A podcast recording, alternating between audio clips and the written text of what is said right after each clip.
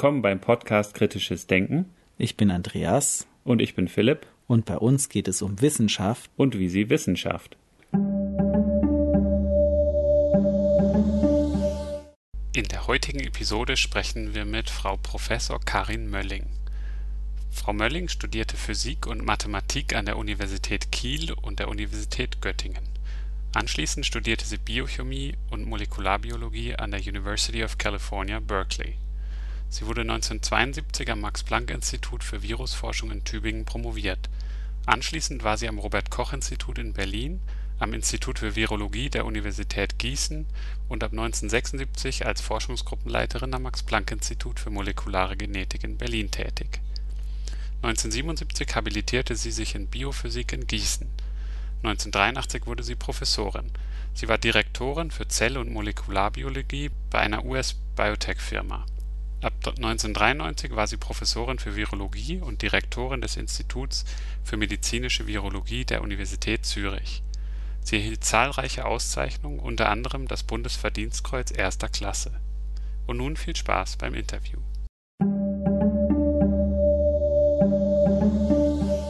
Ja, Frau Mölling, herzlichen Dank, dass Sie sich Zeit nehmen für ein Interview. Mich interessiert vor allem die aktuellen Maßnahmen mit Kontaktverbot. Wie sinnvoll sind diese Maßnahmen?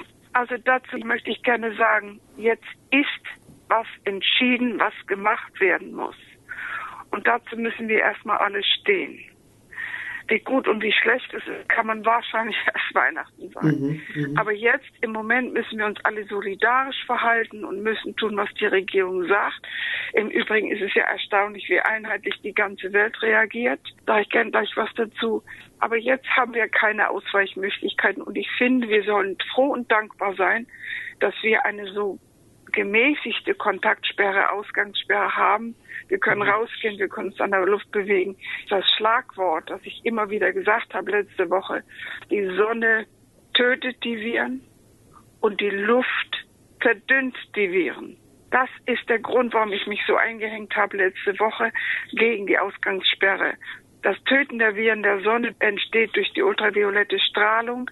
Wenn Sie durch eine Universität gehen und sehen ein bengalisches Licht an irgendeinem Raum, dann ist es ultraviolettes Licht, mit dem da die Mikrobiologen und Virologen die Viren und die Bakterien töten ultraviolettes Licht sollte man auch sonst mehr einsetzen. Mhm, mhm, also darüber bin ich wirklich froh und da muss man dankbar sein. So, wir sind also noch nicht am schlimmsten dran. Was ich nicht verstehe, ist, warum wir nicht irgendeine Mundschutzaktion machen. Also der Mundschutz, es wird klein geredet, das finde ich nicht ganz richtig. Es gibt sogar mhm. die Meinung, dass man in Japan so gut mit den mit Mask Corona 2 fertig geworden ist bisher, weil eben alle Mundschutz tragen und mhm. zwar aus doppeltem Grunde. Das Virus, was man auf den Speicheltröpfchen, eine sogenannte Tröpfcheninfektion mhm. sozusagen freisetzt das ist der Grund, warum man anderthalb Meter Abstand halten muss. Ja gut, aber wenn man ein Tuch oder einen Mundschutz hat oder einen dicken Schal, für den ich ja dringend plädiere, wenn man keinen Mundschutz hat, ein dicker Schal hält die Tröpfchen zurück und da drauf sitzt das Virus. Nix ist 100 Prozent, aber es ist sehr gut. Und Jogi Löw hatte ja so einen Mundschutz und ich bin mhm. ja sehr dafür, dass man ihn als Model nimmt. Mhm. Aber das ist nicht groß genug, was er hatte und nicht hoch genug. Mund und Nase muss man bedecken. Und eine Brille kann man auch noch aufsetzen. Das ist meiner Ansicht nach, ja, machen Sie doch mal den Ersatz einer Kochsendung durch einen Nähkurs. Mhm. Wie mache ich aus einem alten Bettlaken einen schönen Mundschutz?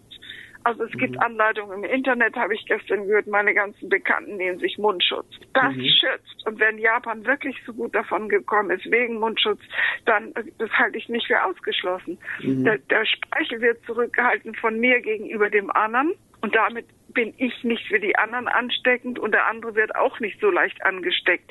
Also der Zahnarzt hat ja so einen Mundschutz, damit er vom Patienten nicht angesteckt wird.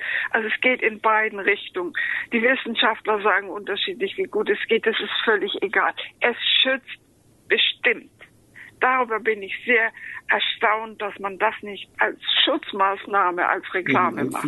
Okay. Das, ja, und dann möchte ich noch was sagen. Also wahrscheinlich im April müssen wir alles neu entscheiden.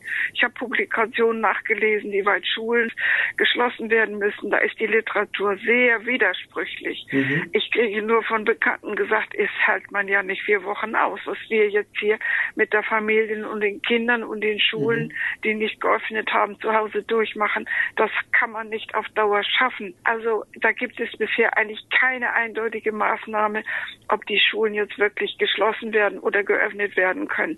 Ich lasse das mal im Raum stehen. Wir sprechen mhm. uns, wenn die, zur Diskussion mhm. steht, wieder. Ich habe nur recherchiert, das ist ungelöst, das ist offen.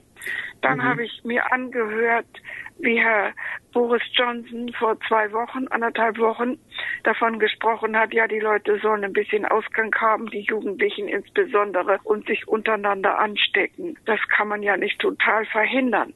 Da hat er das Wort Herdenimmunisierung in den Raum gestellt. Das ist eine uralte virologische Maßnahme. Lassen sich doch alle durchinfizieren, dann sind sie alle untereinander immun und die Epidemie kommt zum Stillstand. Ich zitiere Boris Johnson. Mhm. Neben ihm standen die Berater von Welcome Trust da ist gute Forschung. Er ist natürlich zurückgepfiffen worden mit 100 E-Mails, weil das ethisch nicht haltbar ist. Aber es wird so berichtet, als hätte er das als Zwangsmaßnahme mhm. proklamiert. Das ist natürlich völlig ausgeschlossen. Aber ich frage mal, was ist denn mit der April? Sie können nicht die halbe Welt einsperren. Vielleicht haben wir dann eine Entspannung im Gesundheitssystem. Ich habe den Eindruck, es ist noch gar nicht so dramatisch, aber das scheint ja zu kommen. Das weiß man nicht so genau. Mhm, aber so gehen wir mal mhm. alle davon aus. Ja, und ich finde die Möglichkeit, dass man sagt, also die jungen Leute vielleicht auf eigenes Risiko dürfen sich mal draußen bewegen und auch mal zusammen auf dem Rasen sitzen. Das oder auch Kinderspielplätze. Kinder stecken ja anscheinend an, aber werden nicht krank. Wie stark die Ansteckung ist, ist umstritten. Also ich bin der Meinung, man wird wahrscheinlich entspannter die Jugend hinausgehen lassen dürfen. Der Grund ist, man kann sie ja nicht auf Dauer einschließen und im April ist die ganze Sache vielleicht abgeschwächt, aber nicht vorbei. Mhm. Dieses ist eine Maßnahme, die mir durchaus auch bekannt ist. Wir haben, ich bin HIV-Forscherin und da hat man in HIV-Impfung in ganzen Dörfern Polizisten alle durchimmunisiert, impft, um zu gucken, wie die Impfung anspricht wie weiß man denn, dass die Impfung anspricht? Man hat gesagt, ihr dürft keinen Sexualverkehr haben und hat im Stillen gehofft, man hat ihn. Denn dann nur dann mhm. konnte man rausfinden, mhm. ob die Impfung funktioniert. Mhm. Also Sie können das ethisch unehrlich finden und Sie können das beanstanden. Ich nehme an, das werden auch viele tun. Ich habe das nicht gemacht. Es ist gemacht worden. Und was jetzt vielleicht passieren könnte, ist, wenn man die Ausgangs Verhaltensmuster, vielleicht mit dem Schal, vielleicht mit ein bisschen mehr Abstand und vielleicht mit weniger Tischen draußen von einem Café, dass man da eine Entspannung schafft und die Menschen dann auf die Weise vielleicht ein paar junge Leute infizieren und die wären dann vielleicht geschützt. Hoffentlich. Man weiß noch gar nicht, wie gut man geschützt ist nach einer mhm. durchgemachten mhm. Erkrankung. Mhm. Ja, erstmal wäre ja schon kurz gut. Und der Trump hat ja diesen Schnelltest auf die Antikörper in Amerika mhm. ganz schnell durchgezogen und bewilligt. Das ist schneller als sonst Teste bewilligt werden. Mhm. Damit kann er testen auf die Antikörper von Leuten, die die Infektion hinter sich haben. Erstmal kriegt er ein Maß für das, was da eigentlich vielleicht ganz leise abgelaufen ist, ohne dass es jemand gemerkt hat. Ich kriegte heute einen Brief von einer Dame, die in Thailand die Corona hinter sich gebracht hat und jetzt vielleicht immun sei. Und sie fragt mich, sicherlich im Moment hat sie Antikörper, aber soll sie im Gesundheitsdienst helfen? Kann ich noch nicht mal ganz beantworten. Ich würde mhm. mal so denken, ja. Und ich sag mal, vielleicht wird man das auch in der dritten Welt durchaus brauchen. Ich weiß nicht, was, da, was man da tun kann. Vielleicht wird man in Ägypten, da sind ja alle viel jünger als wir, in mhm. Kairo. Und vielleicht werden die sich sowieso untereinander anstecken. Die können ja unser Gesundheitssystem gar nicht übernehmen. Das ist jetzt kein Sarkasmus. Ich habe mhm. Tod in meinem privaten Leben furchtbar erlebt und leide noch drunter. Aber es ist vielleicht eine Möglichkeit, dass die sich untereinander anstecken und ein paar, ja, vielleicht sterben dann. Wie viel das sein werden, es sind ja junge, vielleicht nicht so viele. Vielleicht sind Risikofaktoren mit Tuberkulose vorbei. Also es ist vielleicht eine milde Freisetzung mit mehr gegenseitigen Umgang, eine Art der stillen Immunisierung, eine stille Feierung nannte man das in der Virologie. Ich möchte noch was Wichtiges sagen, was mir aufgefallen ist in meinen eigenen Untersuchungen. Ich habe ja eine Arbeit publiziert, die in irgendeinem Journal seit einem Jahr rumhängt über die Luftverschmutzung. Und ich sage mhm. Ihnen mal meine eigene Beobachtung. Luftverschmutzung überträgt keine Viren. Die frische Luft steckt nicht an. Es sei denn, jemand anders ist daneben und steckt einen an. Abstand. Also das ist ganz sicher keine Gefahr. Aber die Schmutzpartikel von der Pollution, die sind groß also, und die gehen in die Lunge. Das sind kleine Staubpartikel, Holzkohle, private Herde unter, unter einem Zelt weltweit. Das ist ja eine mhm. Gefahr. Und das ist ja vor allem in China. Nicht nur in China. Ja, es ist in China. Wir haben das zwar jetzt runtergefahren, während der, es kann man immer in den ISS-Screens, die, die über die Welt fliegen und gucken, wo ist was los, da kann man sehen, dass die Pollution mhm. runtergeschaltet worden ist. Ich bin da ein bisschen mit involviert, weil ich Astrophysikerin mhm. bin. Und da habe ich geschaut. Und das zweite, mit derselben hohen Pollution-Rate, also Luftverschmutzungsrate, ist die Lombardei, Stufe 4, die höchste, mhm. die man mhm. da sehen kann. Mir sagte ein Bekannter aus dem Ruhrgebiet, ja, da ist in Nordrhein-Westfalen ja auch mehr los als woanders.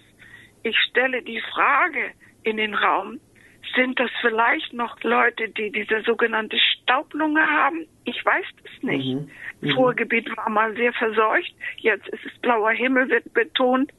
Aber es trifft ja die Älteren.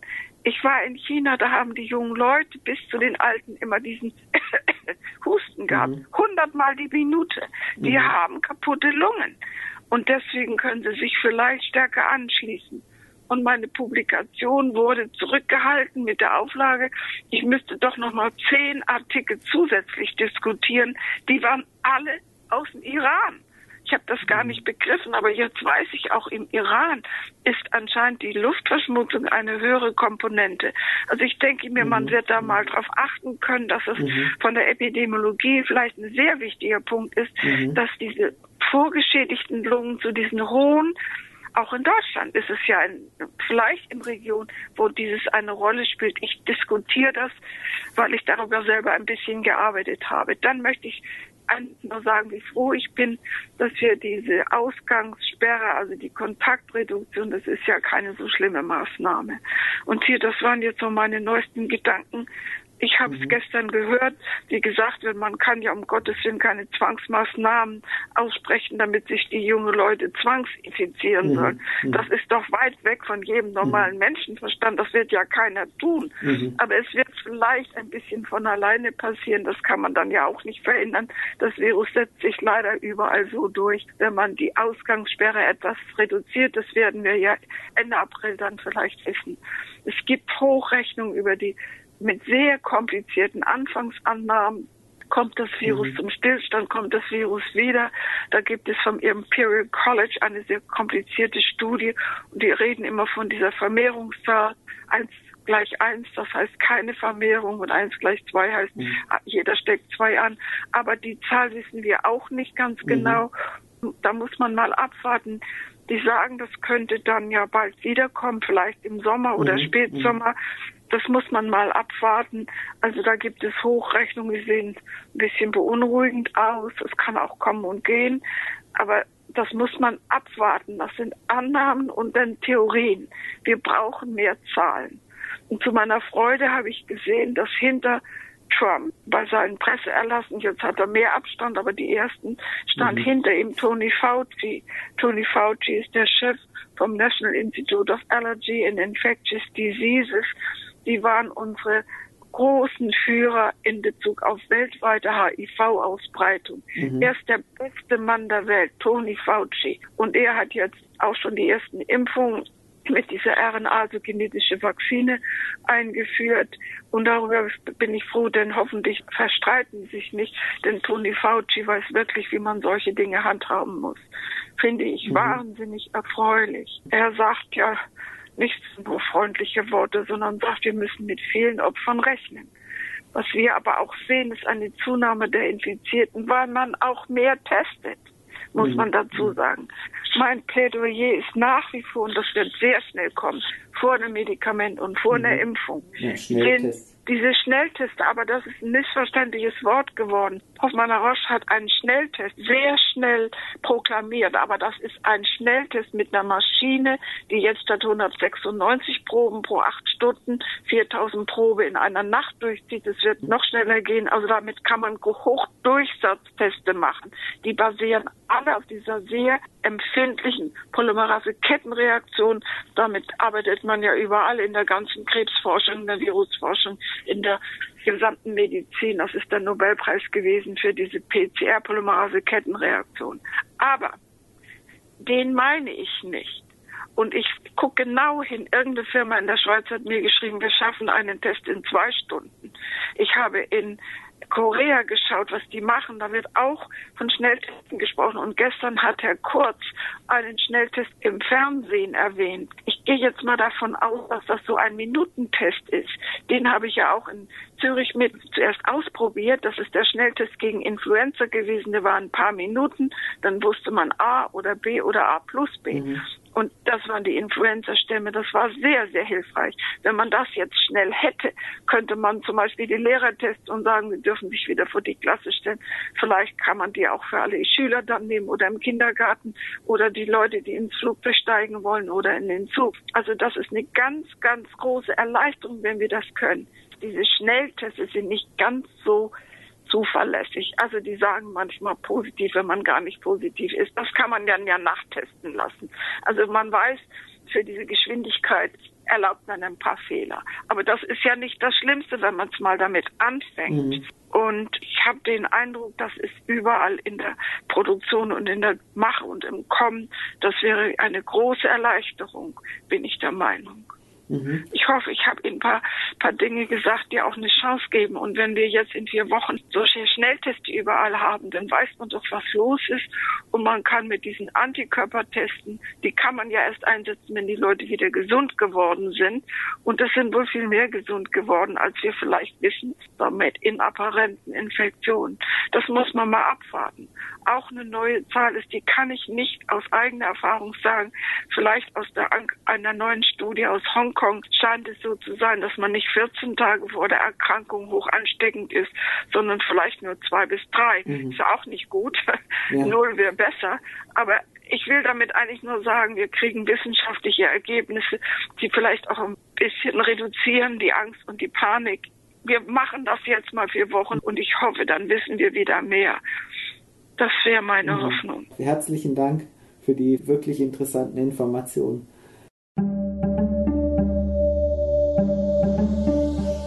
Vielen Dank fürs Zuhören. Wenn euch die Episode gefallen hat, dann empfehlt uns gerne weiter und gebt uns eine 5-Sterne-Bewertung auf dem Podcast-Portal eurer Wahl. Folgt uns auf Twitter, liked uns auf Facebook. Wir freuen uns über Kommentare und Feedback von euch. Und Möglichkeiten, den Podcast zu unterstützen, findet ihr auf der Website.